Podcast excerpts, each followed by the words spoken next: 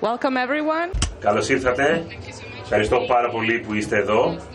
Μπορούμε να αρχίσουμε λοιπόν ευθύς αμέσως για το εργαστήριο η Ελλάδα, εργαστήριο για κοινωνικο-πολιτιστικές εναλλακτικές λύσεις. Θα δούμε λοιπόν ποια ήταν η αντίδραση της Ελλάδος έναντι της, των πολιτικών λιτότητας που προβλήθησαν από την Ευρωπαϊκή Ένωση και πώς οι Έλληνες ε, μπόρεσαν εκ νέου να επινοήσουν κοινωνικοπολιτιστικές λύσεις. Θα μιλήσουμε λοιπόν για ένα νέο κοινωνικοπολιτιστικό πεδίο επί τη βάση της πρακτικής στην Ελλάδα και θα δούμε μια κεντρική διάσταση της κοινωνίας αλλά και τη χρήση των διεπιστημονικών πρακτικών. Προφανώς λοιπόν τούτο χαρακτηρίζεται από έναν οριζόντιο χαρακτήρα και πρόκειται για ένα καινούριο project για τη μεταμόρφωση της κοινωνίας. Θα αντιμετωπίσουμε πολλά θέματα, θα έχουμε τρεις ομιλητές από την ελληνική σκηνή, πρώτα απ' όλα την κυρία Μαρία Παπαδημητρίου την ε, καλλιτέχνηδα η οποία διδάσκει στο Πανεπιστήμιο της Αλίας Επίσης, ο καλλιτέχνης είναι γνωστή διότι ξεκίνησε συνεργασίες και πολλές δραστηριότητες με την ίδια την κοινωνία. Ειδικότερα η ίδια ενεπλάκη στα κινήματα αλληλεγγύης και στα σχέδια διαφορετικά project μάλλον με μετανάστες. Πολύ συχνά στην δουλειά της αναφέρεται στα κοινωνικοπολιτιστικά στοιχεία, όπως επίσης και στη δική της πρακτική το 1998. Είδε το Temporary Autonomous Museum, το ΤΑΜΑ το 2012, την καλλιτεχνική Καρίνα Σουζητρός και επίσης ε, το 2008 το πρώτο DIY skate park της Αθήνας. Επίσης με την Ιταλία καλλιτέχνη Ελενόρα Μεώνη. Είναι επίσης ε, διάσημη διότι συνεργάζεται στο πλαίσιο του Victoria Square Project. Αυτή είναι η πρώτη μας ομιλήτρια. Δεύτερη επόμενος έχουμε την κυρία Νατάσα Δουρίδα. Είναι συντονίστρια και επιμελήτρια. Η ίδια προέρχεται από μια μη κερδοσκοπική προσπάθεια που αντιμετωπίζει την αθηνική πραγματικότητα. Πρώτα απ' όλα, διασφαλίζει ή μάλλον αντιμετωπίζει τα κτίρια και επίσης πώς μπορούμε να αντιμετωπίσουμε την ανεργία. Η ίδια έχει εμπλακεί λοιπόν στο κομμάτι της κοινότητας και πιστεύει ότι η σκέψη από κοινού είναι ο μόνος τρόπος να υπερκεράσουμε τα εμπόδια. Το δικό της project σχετίζεται με το να φέρουμε μαζί τρεις κοινότητες, τους καλλιτέχνες, την νεολαία και τους ε, καλλιτέχνες από το εξωτερικό. Επιπλέον, έχουμε μια πολύ σημαντική προσωπικότητα που βασίζεται στη Θεσσαλονίκη, τον Αναστάσιο Διολάντζη. Η δική του συνεισφορά είναι η ανάπτυξη ηλεκτρονικής μουσικής τα τελευταία 15 χρόνια στην Ελλάδα. Πολύ σημαντική συμβολή και είναι διευθυντής ενός φεστιβάλ εδώ στην Ελλάδα, το Reworks Festival, το οποίο εμπλέκει και ένα φόρουμ το οποίο ονομάζεται Αγορά όπου συζητώνται ζητήματα όπως η αλληλεγγύη με τους μετανάστες κτλ. κτλ. Επιπλέον είναι ο συνειδητής του NON που είναι μια καλλιτεχνική ομάδα. Επιπρόσθετα ήταν παρόν σε πολλά συνέδρια όπως και στο European Lab, το πρώτο ξεκίνησε στη Λιόν, επιπλέον το είδαμε σε διαφορετικές ε, εβδομάδες, ε, συνεδρίες στο εξωτερικό κτλ. Εγώ η, έχω PhD στη φιλοσοφία στο Παριάν στην Σορβόνη και μόλις ασχολούμαι με το αγορά Europe, μια συνεχή αγορά, αλλά θα μιλήσουμε για αυτό αύριο εκτενέστερα. Το πρώτο μου ερώτημα λοιπόν απευθύνεται στην Νατάσα. Θα ήθελα, Νατάσα, αλλά και οι υπόλοιποι δύο ομιλήτριες, οι ομιλητές φυσικά, να μας πείτε τι ακριβώς συνέβη στην Ελλάδα τα τελευταία 10 χρόνια και ποια ήταν η αντίδραση της κοινωνίας των πολιτών και επιπλέον ποιο είναι το δικό σας project σε όλο αυτό το πλαίσιο. Ευχαριστώ πάρα πολύ. Hello, it's... Okay. Καλησπέρα σας. Δεν ξέρω αν είμαστε στη θέση να πούμε τι έχει συμβεί στην Ελλάδα τα τελευταία 10 χρόνια. Πιστεύω ότι θα χρειαστούν άλλα 10 χρόνια για να μπορέσουμε να συνειδητοποιήσουμε αυτό που ακριβώς συνέβη στην Ελλάδα. Αυτό που μπορώ να σας πω εντούτοις είναι ότι πριν από αυτήν την δεκαετία, τα τελευταία 10 χρόνια, η χρονική περίοδος ο πολιτιστικής απόψεως ήταν σαφώς χειρότερη δεν ήταν ενδιαφέρουσα, δεν ήταν τόσο ενεργή και δραστήρια και κατά την άποψή μου, δεδομένου ότι είμαι δομικός ε, μηχανικός ε, που εξειδικεύεται στα μνημεία, συνήθως σε αυτόν τον τομέα έχουμε ανθρώπους που επεξεργάζονται τα μνημεία και στη συνέχεια τα παραδίδουν στο κοινό ως μουσεία. Τότε λοιπόν ε, ολοκληρώναμε την επίσκεψή μας σε ένα μνημείο πολιτιστικής κληρονομιάς. Σε κάποιος άλλος στη συνέχεια θα ε, μας έλεγε πώς θα έπρεπε να βιώσουμε την ιστορία αυτού του μνημείου. Για άλλη μία φορά λοιπόν, και αυτή είναι προσωπική άποψη, η κρίση δημιούργησε μία ευκαιρία για εμάς Υπό την έννοια βεβαίως ότι οι διεκτήτες μνημείων πολιτιστικής κληρονομιάς δεν μπορούσαν να τα συντηρήσουν. Είναι πάρα πολύ ακριβή διαδικασία για αυτούς. Και από την άλλη πλευρά, νέοι επαγγελματίες δεν είχαν άλλη επιλογή. Δεν μπορούσαν να κάνουν κάτι άλλο από το να είναι δημιουργικοί. Οπότε εγώ τότε σκέφτηκα ότι δεδομένου ότι δεν μπορούμε να απευθυνθούμε σε κάποιον για να λάβουμε μία στήριξη, ούτε στο κράτος ούτε σε ιδιωτικό οργανισμό, τότε θα έπρεπε να πάρουμε την κατάσταση στα χέρια μας, να καλύψουμε την απόσταση μεταξύ των δύο ομάδων και να συνδεθούμε, ούτως ώστε να επιλύσουμε τα προβλήματά μας.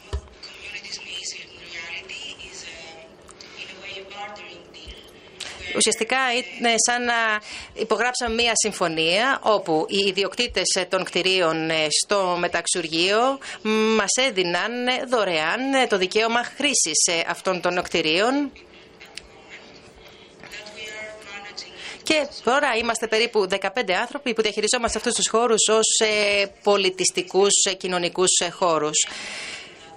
Εμείς ε, λοιπόν μπήκαμε σε αυτό το κτίριο και είδαμε με τα ίδια μας τα μάτια πώς ε, μπορεί κανείς να βιώσει το παρελθόν.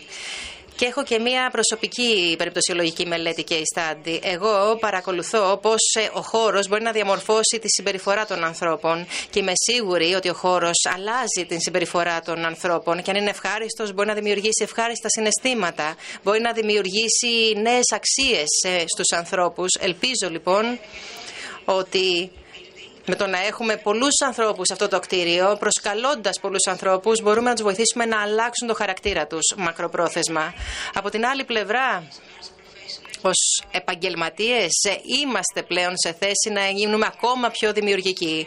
Να δημιουργήσουμε τις μικροκοινότητες, τις μικροκοινωνίες, την δική μας ουτοπία, ούτως ώστε όταν μπαίνουμε σε αυτό το κτίριο να ξεχνάμε τα πάντα. Σαν να μην υπάρχει τίποτα άλλο πέρα από αυτό το κτίριο. Έτσι δημιουργούμε τη δική μας κοινότητα, ρυθμίζουμε η ίδια την κοινότητά μας και ακολουθούμε τον νόμο της αγάπης.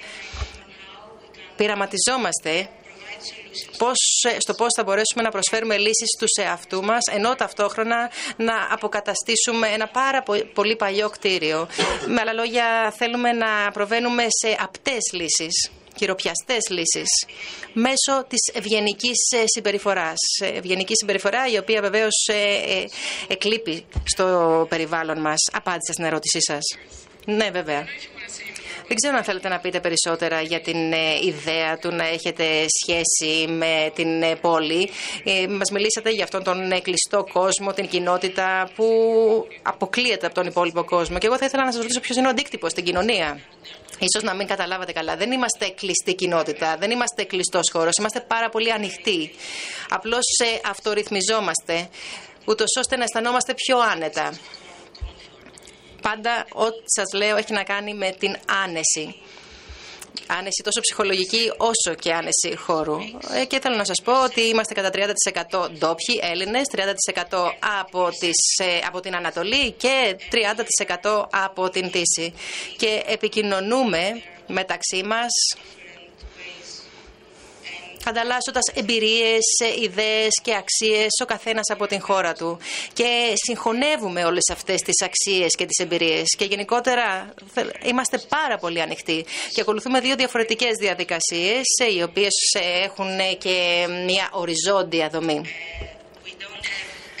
δεν έχουμε μία ολομέλεια, έχουμε συναντήσεις. Γενικότερα δεν ακολουθούμε τέτοιες συμβατικές διαδικασίες και δεν θέλουμε να προσδίδουμε κάποιες ε, χρειές ε, πολιτικές ή τίποτα άλλο. Όχι. Έχουμε συναντήσεις, συναντιόμαστε μία φορά την ε, εβδομάδα, συντονιζόμαστε, συζητάμε για το τι θέλουμε να κάνουμε μέσα στο κτίριο. Επίσης, έχουμε και πολλές άλλες εκδηλώσεις, events. Έχουμε εργαστήρια στα οποία συμμετέχουν 5-6 άνθρωποι και έχουμε και πάρτι ηλεκτρονικής μουσικής, ε, διαφορετικής θεματολογίας το καθένα. Και μάλιστα έχουμε φιλοξενήσει κάποιες φορές και μέχρι χίλια άτομα στο κτίριο. Αυτά τα πάρτι συμβαίνουν τις Τετάρτες ε, και είναι οριζόντιες ε, οι δομές που ακολουθούμε όπως σας είπα. Ο καθένας έχει το ρόλο του, ίσως ε, οι ρόλοι είναι ίδιοι για όλους, δεν είναι κάποιος πιο σημαντικός από κάποιον άλλον. Πλέον έχουμε αναλάβει και ένα διαφορετικό ρόλο. Είμαστε μια ένωση, association και συνεπώς το Διοικητικό Συμβούλιο έχει και την ευθύνη για τη στρατηγική και ταυτόχρονα κάθε Πέμπτη έχουμε και μια ανοιχτή διαδικασία, το open house όπως λέμε, όπου όσοι ενδιαφέρονται για τα project ή όσοι θέλουν να προτείνουν τα δικά τους project ή απλώς θέλουν να περάσουν τον ελεύθερο χρόνο τους σε αυτόν τον χώρο, μπορούν κάλλιστα να το κάνουν. Απολαμβάνουν λοιπόν ε, την διαμονή τους σε αυτό το κτίριο και μαζί συζητάμε τα επόμενα βήματα. Αυτά. Σας ευχαριστούμε πολύ Νατάσα. Η δεύτερη ερώτηση απευθύνεται στην Μαρία βέβαια. Θέλουμε να μας μιλήσετε λίγο περισσότερο για τη δουλειά σας μέσα στο πλαίσιο του τι έχει συμβεί στην Ελλάδα τα τελευταία 10 χρόνια και θα θέλαμε να μας πείτε και λίγα λόγια για την εμπλοκή σας στο κίνημα αλληλεγγύης μέσα στα πλαίσια των προγραμμάτων για τους μετανάστες.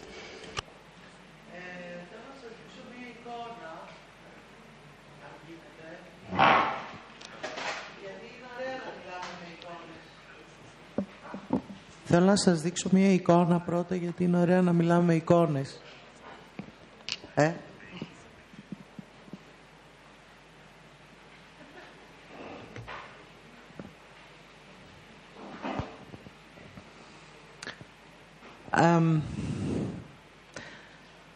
εγώ κάνω πάρα πολλές δουλειές μαζί.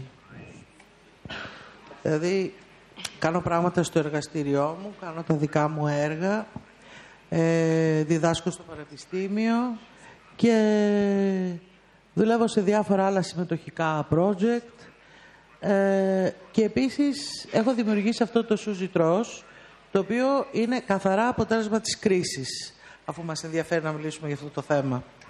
Ε, με ακούτε; Εντάξει. Ε, αυτό είναι ένα κίνητο στην περιοχή του Ελαιώνα το οποίο ανήκει στην οικογένειά μου. Ε, πάνω στα τούβλα του δεξιού σπιτιού ε, είναι γραμμένη η ημερομηνία 1875. Αυτό σημαίνει ότι αυτά τα τρία σπιτάκια με την κοινή αυλή είναι ίσως στην πιο παλιά γειτονιά της Αθήνας. Πριν ακόμα η Αθήνα γίνει πρωτεύουσα της Ελλάδας. Ε, σε, αυτό, σε, αυτά τα μικρά σπιτάκια με την αυλή, η οποία ήταν γεμάτη δέντρα και οποροφόρα, ε, ζούσαν γριούλες από τη Βόρειο Ελλάδα, ε, που δεν τους παίρναμε νίκιο. Ε, ο πατέρας μου ήταν αρκετά φιλάνθρωπος, οπότε το είχε παρεχωρήσει τα μικρά αυτά ακίνητα δωρεάν. Όταν όμως οι γριούλες πεθάνανε, ε, τότε το δώσαμε, αυτό το ακίνητο που αποτελείται από ε, τρία διαφορετικά σπίτια με την κοινή αυλή, όπως σας είπα, σε ένα, ε, ε, πώς το λένε, ε, συνεργείο παλετοφόρων. Σε ένα συνεργείο παλετοφόρων. Γιατί η περιοχή που βρίσκεται είναι μια βιομηχανική περιοχή στην αρχή της Αθήνας. Ε, αυτοί γκρεμίσανε την, τον κήπο, ε, βάλανε μπετόν και το χρησιμοποιούσαν για να κάνουν σερβις στα παλαιτοφόρα. Ε, το 2010 σταμάτησαν να μας πληρώνουν ενίκιο ε, και τότε τους κάναμε έξωση. μετά από ένα χρόνο ε, σκέφτηκα ότι περνώντας πάλι απ' έξω για να δω τι έχει απομείνει μέσα από τα σκράπ ε, του συνεργείου ε, είδα καλύτερη αυτή την εικόνα, την είσοδο αυτή, το, το φασάντα ας πούμε προς το δρόμο και θεώρησα ότι αντιπροσωπεύει πάρα πολύ την κατάσταση της Ελλάδας. Και σκέφτηκα να αναβιώσω αυτή την έννοια της κοινής αυλής. Γιατί εμείς οι Έλληνες, δεν ξέρω και εσείς ε, από τα άλλα κράτη ίσως, έχουμε δει και συνεχίζουμε να βλέπουμε συνέχεια στην τηλεόραση διάφορες παλιές ταινίες, όπως είναι ας πούμε οι κυρίες της αυλής ή οι Γερμανοί ξανάρχονται και εκεί βλέπεις πώς ας πούμε τα παλιά χρόνια οι άνθρωποι ζούσαν στα μικρά σπιτάκια με την κοινή αυλή και πώς κάνανε όλη, τη, όλη τους τη ζωή ε, τα καλά και τα κακά, τους γάμους και τα βαφτίσια και τους θανάτους, τους χορούς, ε, τις business, τα πάντα μέσα σε αυτή την κοινή αυλή. Δηλαδή διαφορετικές οικογένειες ε, δημιουργούσαν μια μικροκοινότητα μέσα σε αυτή την αυλή και ενώνανε, αν θέλετε, τις δυνάμεις τους για να τα βγάλουν πέρα. Έτσι λοιπόν σκέφτηκα να ενεργοποιήσω αυτή την αυλή ξανά με έναν τρόπο ο οποίος είναι πάρα πολύ φυσικός, ανοίγοντας τις πόρτες διάπλατα και καλώντας τους φίλους μου, οι οποίοι τυχαίνει να είναι αρκετοί, ε, να μοιραστούμε ορισμένες καταστάσεις και να μπορέσουμε όλοι μαζί πάλι να, να φτιάξουμε κάτι όλοι μαζί. Δεν ξέραμε τι θέλαμε να κάνουμε, αλλά θέλαμε κάτι να κάνουμε μαζί. Σκέφτηκα λοιπόν ότι αυτό θα είναι ωραίο να γίνει γύρω από ένα τραπέζι. Γιατί όταν οι άνθρωποι τρώνε μαζί, τότε είναι που λένε τα ωραία πράγματα. Θα δείτε ότι και εμείς όταν θα πάμε να κάτι για το dinner, εκεί θα κάνουμε τα... Θα απαντήσουμε στις ερωτήσεις τις οποίες δεν τολμάτε να κάνετε μέχρι τώρα. Στο dinner λοιπόν θα γίνουν οι ερωτήσεις. Γύρω λοιπόν από το φαγητό, όπως ξέρουμε και από τους δείπνοσοφιστές, γίνονται οι σοβαρές συζητήσεις. Ε, σκεφτόμουν λοιπόν ότι αυτό πρέπει να έχει και ένα τίτλο. Τι θα κάνω, ανοίγω ένα χώρο, τι είναι αυτός ο χώρος; Και σκέφτηκα ο τίτλος να είναι Σούζι Τρως. Σούζι Τρως στα ελληνικά σημαίνει Σούζι Τρως, Suzy you eat. Suzy is a lady, Suzy you eat. Και αυτό βγαίνει από μια ελληνική ταινία την Παριζιάνα, η οποία γυρίστηκε το 1969 ε, και ουσιαστικά είναι μια οικογένεια φτωχών οι οποίοι προσπαθούν ε, να, να βρουν την καλή όπως λέμε και όλοι να γίνουν πλούσιοι και διάσημοι. Είναι λοιπόν μια μοδίστρα σε μια φτωχή περιοχή της Αθήνας η οποία προσπαθεί να προβάρει το ρούχο στην πελάτησά της που λέγεται Σούζη. Αυτή είναι αρκετά χοντρή. Το ρούχο δεν της μπαίνει και της λέει Σούζη τρως. Και αυτή λέει όχι, όχι, δεν τρώω, δεν τρώω. Της λέει και τρως και ψεύδεσαι.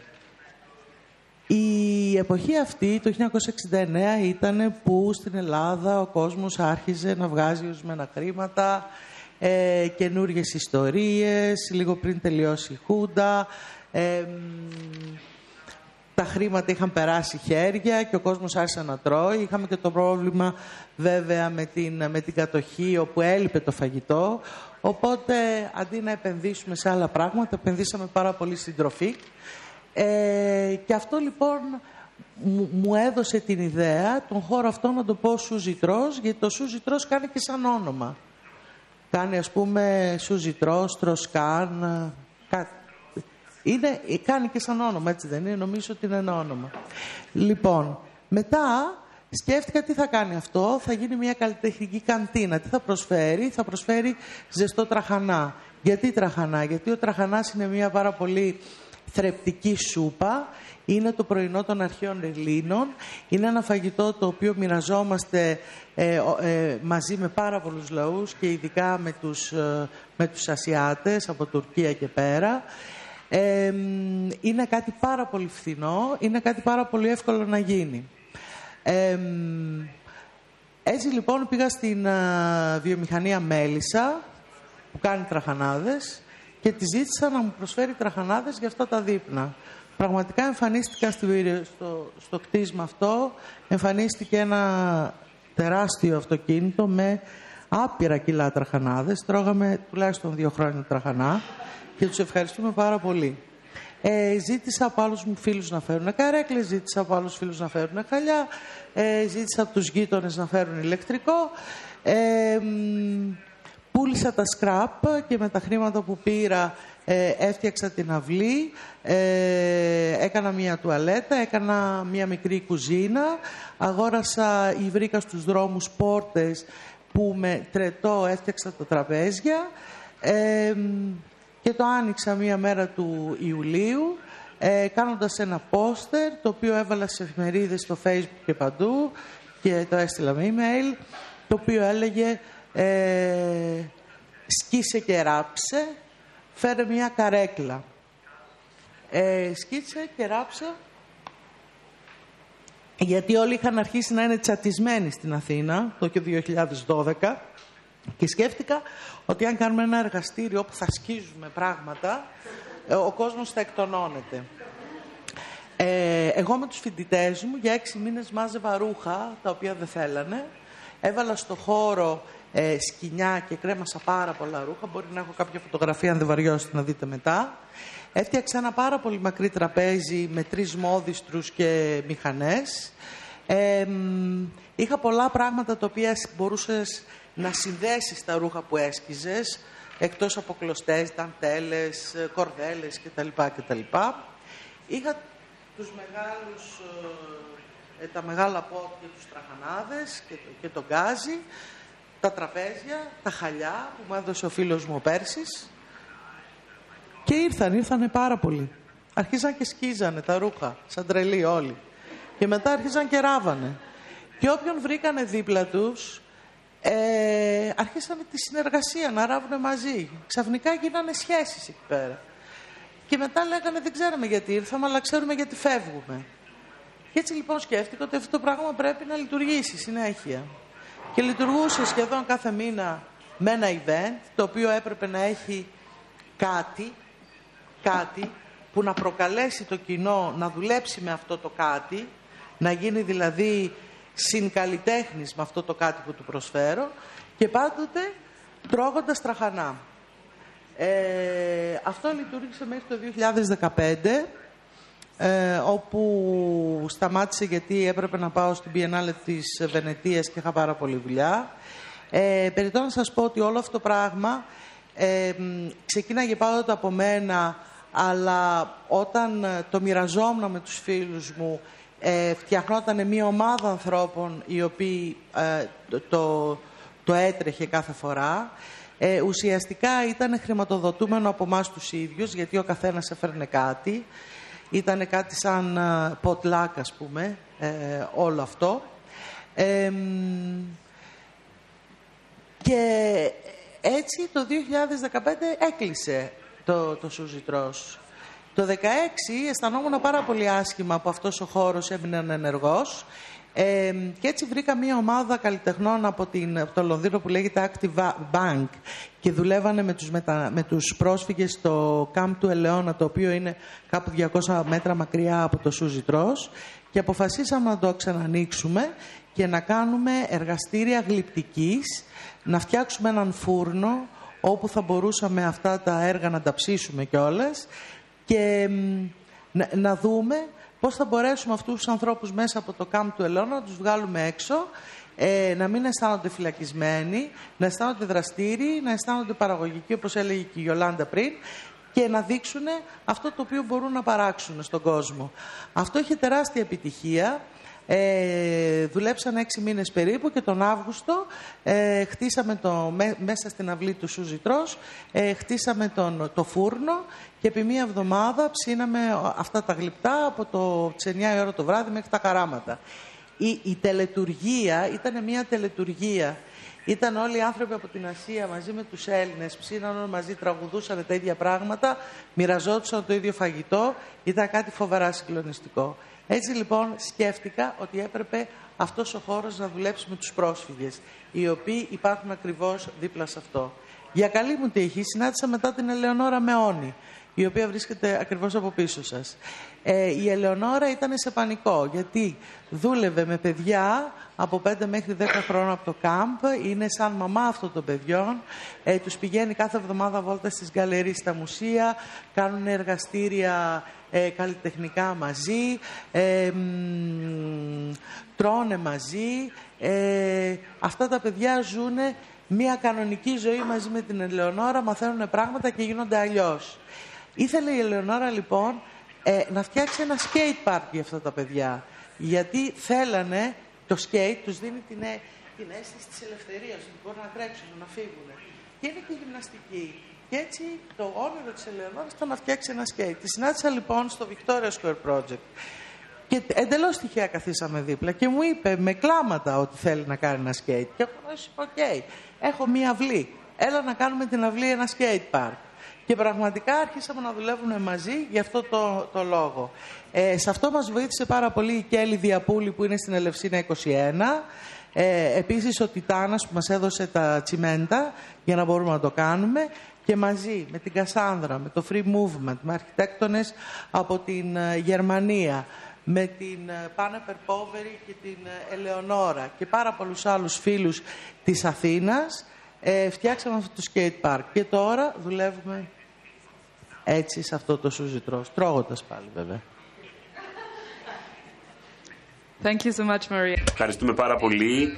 Θα μιλήσουμε γι' αυτό και λίγο αργότερα. Πρώτα απ' όλα θα ήθελα να ζητήσω από τον Αναστάσιο να μοιραστεί μαζί μας το τι ακριβώς συνέβη στην Ελλάδα τα τελευταία 10 χρόνια και μια αναφορά σχετικά με το Φόρουμ Αγορά και το πώς εσείς συνεργάζεστε με τα κινήματα αλληλεγγύης μεταναστών. Ευχαριστώ θερμά.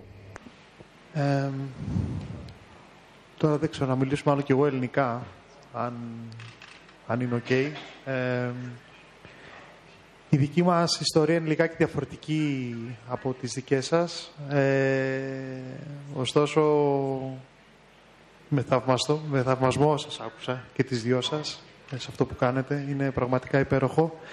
Ε, μας η δική μας αφετηρία είναι λιγάκι διαφορετική. Ε, είμαστε στη Θεσσαλονίκη, μια πόλη η οποία ε, γενικώς έχει πάρα πολύ όμορφα πράγματα και γενικώς έχει και μια έτσι όμορφη άβρα και ιδίως προς τον κόσμο ο οποίος δεν ζει εκεί. Έχει έτσι ένα... Πάντοτε στο άκουσμα της λέξης Θεσσαλονίκη όλοι λένε «Α, τι ωραία η Θεσσαλονίκη». Ωστόσο, ζώντας στη Θεσσαλονίκη, υπήρχε ένα, υπήρχε ένα μεγάλο κενό. Ε, υπήρχε ένα μεγάλο κενό, τουλάχιστον σε, σε ό,τι αφορούσε στα τελευταία χρόνια, που είχε να κάνει με τη μουσική. Ε, υπήρχε αρκετός συντηρητισμός πια στην πόλη. Ε, υπήρχε μόνο μία εξαίρεση που ήταν το φεστιβάλ κινηματογράφου τότε. Υπήρχε το μόνο φεστιβάλ που είχαμε στη Θεσσαλονίκη, ήταν το φεστιβάλ κινηματογράφου. Και από εκεί και πέρα υπήρχαν κάποια projects τα οποία ήταν του Δήμου ή δεν ξέρω και εγώ τι. Ε, θεωρήσαμε λοιπόν ότι υπήρχε ένα μεγάλο κενό στην, ε, στη Θεσσαλονίκη. Η Θεσσαλονίκη δεν είχε ένα μουσικό φεστιβάλ. Και θέλαμε να δημιουργήσουμε λοιπόν ένα μουσικό φεστιβάλ, το οποίο όμως να μην, είναι, να μην κοιτά μέσα, αλλά να κοιτάει έξω. Ε, θέλαμε λοιπόν αυτό το μουσικό φεστιβάλ να γίνει μεν για το κοινό της πόλης, αλλά ταυτόχρονα να κάνει για τη Θεσσαλονίκη σημείο συνάντησης ε, φίλων της μουσικής από όλο το υπόλοιπο της Ελλάδος, αλλά και από το εξωτερικό, αν γίνεται.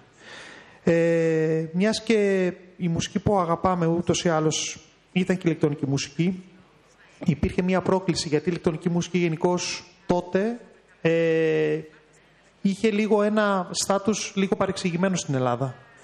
Ε, όταν έλεγες ότι ασχολείσαι με ηλεκτρονική μουσική, ο κόσμος σε έβλεπε λιγάκι περίεργα. Και θέλαμε λίγο να σπάσουμε αυτό το, αυτό το ταμπού, ε, μιας και είναι μια μουσική η οποία επίσης έχει ένα τρομερά μεγάλο εύρος. Οπότε αυτός ήταν και ο στόχος του φεστιβάλ, να παρουσιάσει αυτό το πλούσιο εύρος που έχει αυτό το είδος. Ένα είδος το οποίο πιστεύαμε κιόλας και έχουμε επαληθευτεί ότι θα απασχολούσε ακόμα περισσότερο στο, στο μέλλον. Οπότε ξεκινήσαμε έτσι, ξεκινήσαμε την πρώτη χρονιά με αυτό το, το εγχείρημα. Δεν ξέραμε πού θα πάει. Είχαμε όνειρα, είχαμε στόχους, αλλά δεν ξέραμε το πού θα πάει. Ε, η πρώτη χρονιά ξεκίνησε εντελώς, θυμάμαι, με το αριστερό. Ε, γιατί και δεν υπήρχε και η κουλτούρα η φεστιβάλική, οπότε όλοι μας πήγαμε λιγάκι στα, στο, στο κενό που λένε. Ε, ξεκίνησε λοιπόν λίγο με το αριστερό, αλλά κατέληξε ε, να, να πηγαίνει εξαιρετικά.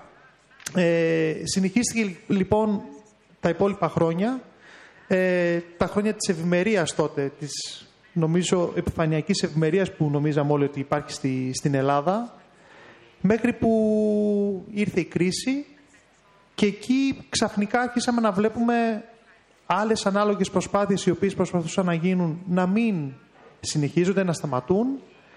Ε, αλλά εμείς πήραμε μια εντελώς αντίθετη πορεία. Ε, από την ώρα που ξεκίνησε η κρίση, το Reworks, έτσι λέγεται το φεστιβάλ, ε, άρχισε να, να αναπτύσσεται ακόμα περισσότερο. Σαν να μην υπάρχει πρόβλημα, σαν να, σαν όλα να πηγαίνουν τόσο καλά και ο κόσμος να, το, να, να γίνεται όλο και περισσότερος, όλο και περισσότερος. Ε, εντάξει, νομίζω ότι όλοι μας μπορούμε να... Ο καθένας μπορεί να δώσει διαφορετικές ερμηνείες το, το, το, το τι συνέβη. Πάντως ε, το φεστιβάλ συνέχισε να έχει έτσι μια πολύ ανωδική πορεία μέχρι που...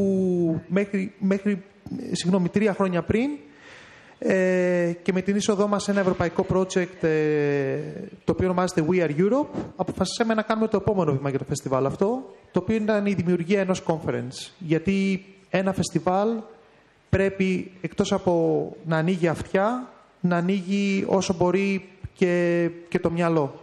Θεωρήσαμε λοιπόν υποχρέωση να δημιουργήσουμε και ένα conference, το ονομάσαμε Reworks Αγορά. Ε, πραγματεύεται με διάφορα έτσι, σημεία τα οποία έχουν να κάνουν είτε με τεχνολογία, είτε με τον πολιτισμό ε, και με τη μουσική φυσικά. Πριν ε, τρεις εβδομάδες είχαμε την τρίτη διοργάνωση του Reworks Αγορά και τη δέκατη τέταρτη του, του Reworks. Ε, συνολικά έχουμε παρουσιάσει πάνω από 1.500 καλλιτέχνες στο φεστιβάλ. Ε, εσείς έχουμε φτάσει στους 50-60 νομίζω μιλητές. Συνολικά έχουμε περισσότερους από 130.000 επισκέπτες όλα αυτά τα χρόνια στο φεστιβάλ μας. Ε, και φέτος είχαμε έτσι την πιο φιλόδοξη μας χρονιά ε, με περίπου 20.000 επισκέπτες ε, στο φεστιβάλ. Δεν ξέρω αν σας απάντησα γενικώς. Ήταν λίγο γενικό το τέτοιο. Anastasia. sure. Όχι, Αναστασία, σε ευχαριστούμε. Σε ευχαριστούμε πολύ. Τώρα θα ήθελα να σας ρωτήσω λίγες ακόμα ερωτήσεις. Η πρώτη είναι, πιστεύετε ότι οι εμπειρίες που μόλις περιγράψατε θα μπορούσαν να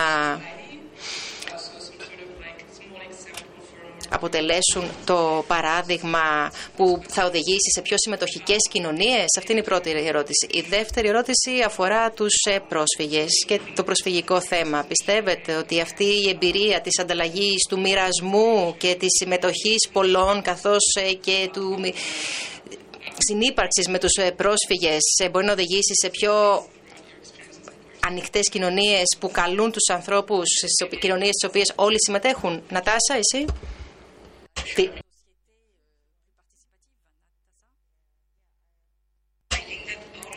Πιστεύω ότι όλες οι ομάδες συμμερίζονται αυτό ακριβώς που είπατε, ότι αποτελούν δηλαδή το παράδειγμα για κάτι που μπορεί να ακολουθήσει.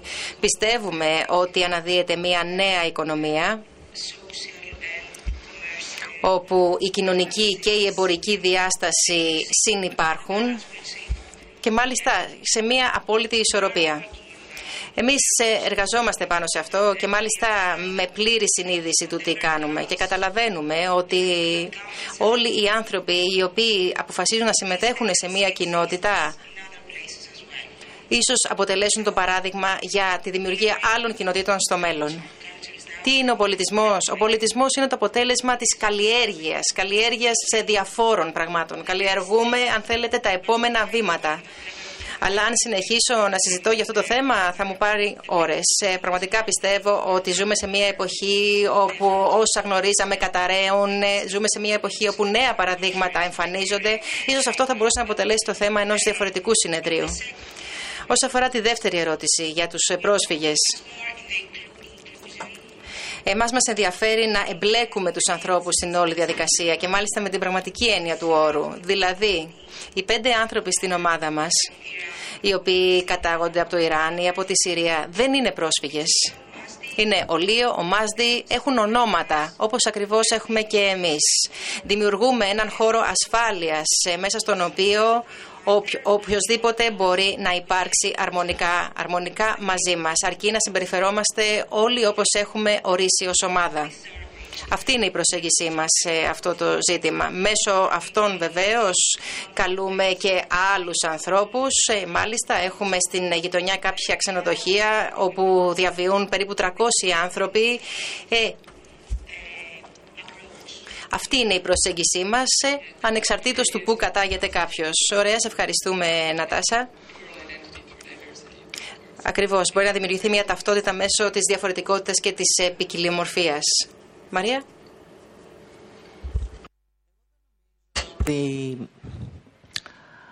Μέσα σε αυτό το χάος της κινητικότητας μπορούν οι καλλιτέχνες να κάνουν κάτι που να αλλάξει τη μορφή των κοινωνιών, των, των πόλεων, των κατοίκων.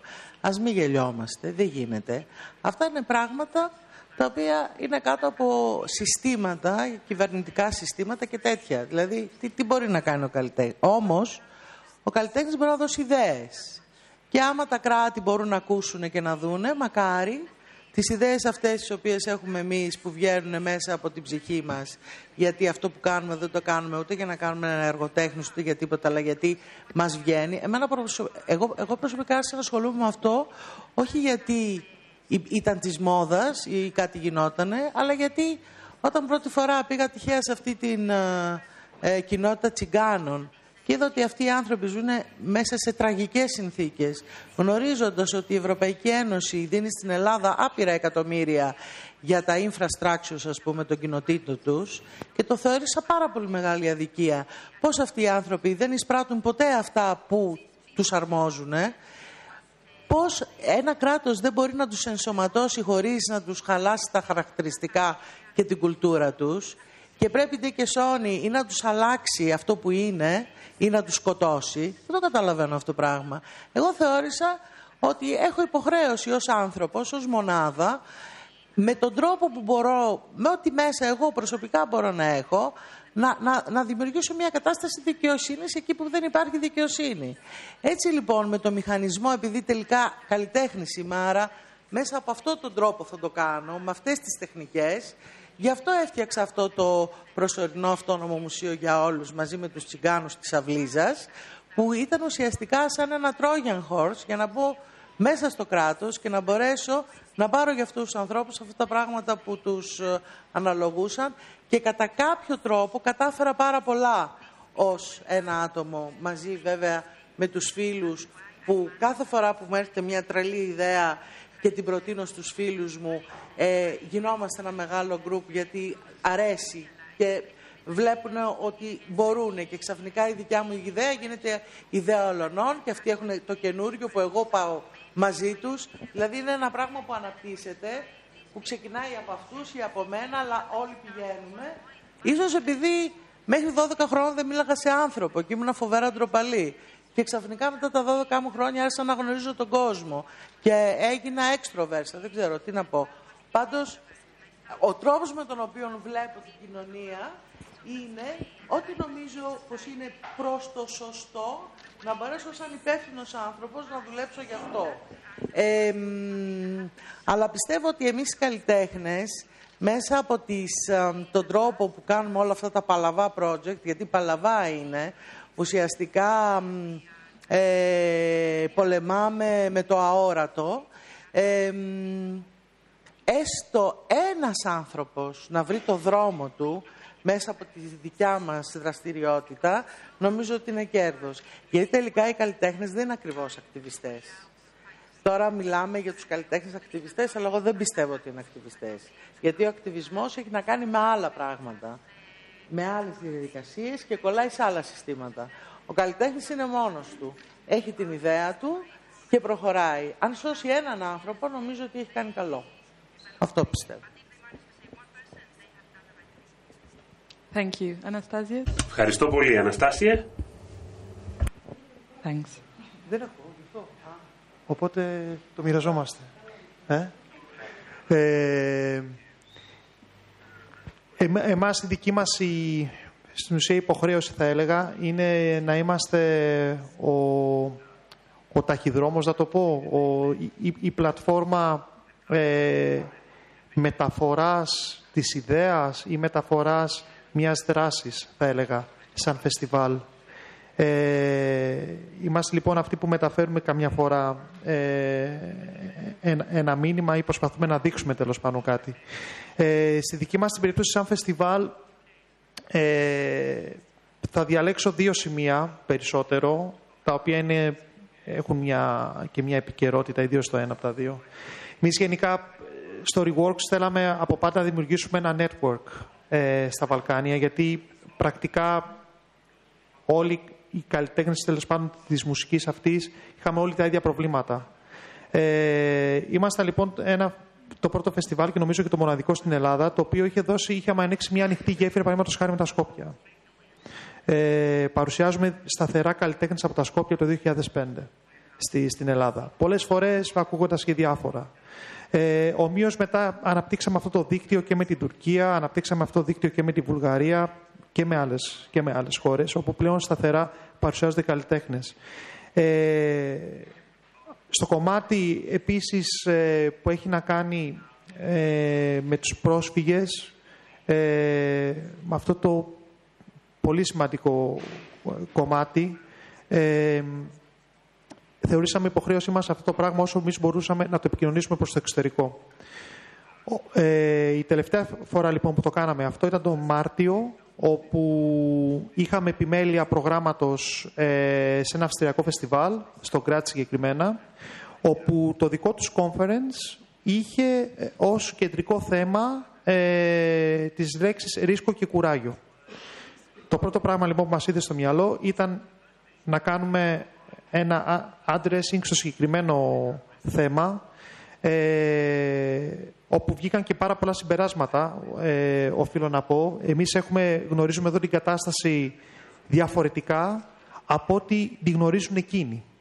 Ε, εμείς πολλές φορές επειδή βιώνουμε και ε, όλο αυτό το πράγμα ε, έχουμε τελείως διαφορετική εικόνα. Ε, νομίζουμε ότι όλοι στο εξωτερικό καταλαβαίνουν ακριβώς τι συμβαίνει. Δεν το καταλαβαίνουν όλοι. Ε, οπότε στην ουσία ήταν μια πολύ σημαντική ευκαιρία αυτή. Έτρεξε μια έκθεση στο Κράτς για 10 μέρες. Φέραμε κοντά καλλιτέχνες ε, με ανθρώπους οι οποίοι εδώ έχουν, έχουν επιτελέσει έργο και εκτός ε, ΜΚΟ κτλ.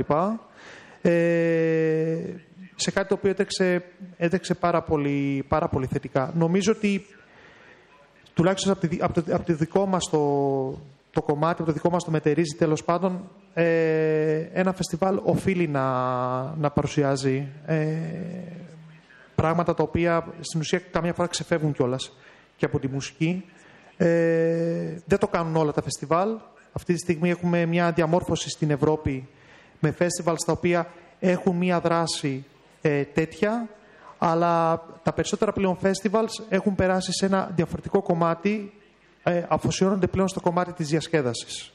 Ε, αυτός ο αριθμός όλο και αυξάνεται και ο αριθμός των festivals τα οποία είναι πολύ πιο ενεργά και παίρνουν θέση απέναντι σε πράγματα, όλο και λιγοστεύει. Θέλω να πιστεύω ότι θα αλλάξει αυτό, ε, αλλά νομίζω ότι ο μόνος τρόπος και να αλλάξει είναι να συνεχίσει αυτό το πράγμα να γίνεται, ε, μόνον έτσι μπορούν να ευαισθητοποιηθούν και να ε, πάρουν την πρωτοβουλία ακόμα περισσότερα festivals και να κάνουν το ίδιο πράγμα.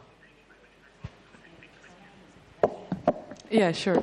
Ναι, ναι, βέβαια. Παρακαλώ, Νατάσα. Ευχαριστώ. Από τη στιγμή που η Μαρία ανέφερε δύο συστήματα θα ήθελα να πω το εξής. Κατά τη διάρκεια της κρίσης, αλλά ακόμη και πιο πριν, ο καθένας από εμάς που αισθανόταν ότι έπρεπε να υπάρχει μια διαφορετική προσέγγιση από αυτή που είχε το σύστημα, ήταν απλώς μια μονάδα και τίποτα παραπάνω. Πάντοτε αισθανόμασταν ότι το σύστημα παρά είναι μεγάλο για εμάς, αφού είμαστε μόνο μία μονάδα. Τι κάνουμε λοιπόν, εμείς μπορέσαμε να αναπτύξουμε μια επικοινωνία και το όραμα που είχαμε ήταν πολύ συγκεκριμένο. Αφού δημιουργήσουμε μια κοινότητα, αφού είμαστε ανοιχτοί, εάν μεταφέρουμε, αν μεταλαμπαδεύσουμε αυτή την ιδέα με άλλα κτίρια, με άλλες κοινότητες και αυτές οι κοινότητες συνεργαστούν υποστηριζόμενοι μία την άλλη, τότε μπορούμε να δημιουργήσουμε αυτό το άλλο σύστημα που θα είναι τόσο ισχυρό ώστε να επηρεάσει τα υπάρχοντα συστήματα και έτσι να κάνουμε τη διαφορά στο τέλος. Ευχαριστώ πολύ. Ναι. Και νομίζω ότι υπήρχε η ανάγκη να κάνετε αυτό το σχόλιο γιατί η επόμενη ερώτησή μου είναι η εξής. Ναι, σε ένα δευτερόλεπτο. Σε, σε ένα δευτερόλεπτο, Μαρία, ναι, το λόγο έχετε πριν από μένα. Παρακαλώ. Θέλετε να πείτε κάτι, Μαρία; Oh, okay. Sorry, we'll be Ωραία, ωραία. Ναι, ναι, ναι, ναι, ναι. Άρα κατανοώ ότι κατανοεί ο ένας τις εμπειρίες του άλλου σε επίπεδο δημόσιας συμμετοχής, αλλά το ερώτημα είναι εάν εσείς τα αντιμετωπίζετε αυτά, αντιμετωπίζετε αυτά τα φαινόμενα ως σημεία αντίστασης. Είδα λοιπόν ότι μπορούμε να κατανοήσουμε ότι υπάρχουν κινήματα, κινήματα αλληλεγγύης και επίσης αυτά μπορούν να ειδωθούν και ως μια αντίσταση στο είδος δημοκρατίας το οποίο βιώνουμε σήμερα ή ως μια απάντηση στον αποκλεισμό από τη δημοκρατία που επίσης βιώνουμε. Επίσης ένα άλλο ερώτημα, το εξής. Εσείς πιστεύετε ότι οι δικές σας εμπειρίες είναι μια απάντηση, μια πολιτική αντίσταση; Ποια είναι η σχέση που βλέπετε από τις δικές σας εμπειρίες, από τα δικά σας project με την Ευρώπη γενικότερα μιλώντας; Παρακαλώ. Δεν ξέρω αν Μαρία θέλετε να ξεκινήσετε. Εγώ δεν, ε, εγώ και οι συνεργάτες μου και οι, οι άλλες ομάδες που αποφασίσαμε να ε, έχουμε μία συνέργεια όπως είναι το Κασάνδρα, το Βικτόρια, το Σούζι, το Pan το Free Movement. Είμαστε 5-6 οργανώσεις που αποφασίσαμε να ενώσουμε τις δυνάμεις μας για να κάνουμε πραγματικότητα αυτό που πιστεύουμε ότι είναι καλό. Δηλαδή δεν το κάνουμε για αντίσταση. Δεν το κάνουμε για να πάμε κόντρα σε κάποιον. Το κάνουμε γιατί πιστεύουμε ότι έτσι θέλουμε να κάνουμε. Δηλαδή δεν ξέρω αν το καταλαβαίνετε αυτό. Έχουμε ανάγκη να πράξουμε έτσι. Και το κάνουμε ε, για μας και για τους άλλους που θέλουμε να είμαστε όλοι μαζί. Αυτό.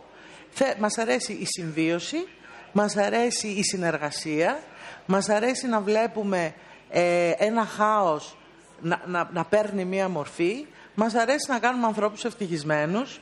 Ε, αυτό, αυτό μας αρέσει. Μας αρέσει να, να, να, να παράγουμε καινούριες ιδέες μέσα από τη συνεργασία, από τα φαγητά, από τα μεθύσια, από τα κλάματά μας και τις χαρές μας. Είναι, είναι κάτι ανθρώπινο και απλό. Μην ξεχνάμε ότι όταν οι κοινωνίες βρίσκονται σε τρομερές κρίσεις, όπως ας πούμε στον πρώτο, στο δεύτερο παγκόσμιο πόλεμο, τότε οι άνθρωποι, και αυτό το έχουμε σαν, ξέρουμε και από τα κινήματα, τα καλλιτεχνικά και τα λοιπά σε, σε, όλο τον κόσμο, οι άνθρωποι ενώνονται μεταξύ τους, έχουν την ανάγκη ο ένας να είναι δίπλα στον άλλον για να μπορέσουν να ανταπεξέλθουν. Αυτό κάθε φορά γίνεται για τον ίδιο λόγο, αλλά με άλλον τρόπο και με άλλα συστήματα. Και επίσης, το κύβερνο σύστημα κάθε φορά αλλάζει. Στο δεύτερο παγκόσμιο πόλεμο δεν είχε γίνει του Αντόρνο η ιδέα για το Global Village εκεί πέρα πράξη. Τώρα έχει γίνει πράξη. Το σύστημα έχει αλλάξει. Έτσι ζούμε κάτω από πολυεθνικές εταιρείες. Δεν ζούμε κάτω από βασιλιάδες, δεν ζούμε κάτω από πρωθυπουργούς. Ο πρωθυπουργός της χώρας δεν είναι αυτός ο οποίος ελέγχει ουσιαστικά τη χώρα του. Έτσι δεν είναι. Είναι άλλα συστήματα. Λοιπόν, ας κάνουν τα συστήματα ό,τι θέλουν, διότι εμείς πρέπει να γίνουμε οικονομολόγοι, πολιτικοί, εγώ δεν ξέρω τι, πράγμα το οποίο δεν μπορούμε να γίνουμε. Αυτό που μπορούμε να γίνουμε είναι να γίνουμε αυτό που είμαστε. Και αυτό κάνουμε.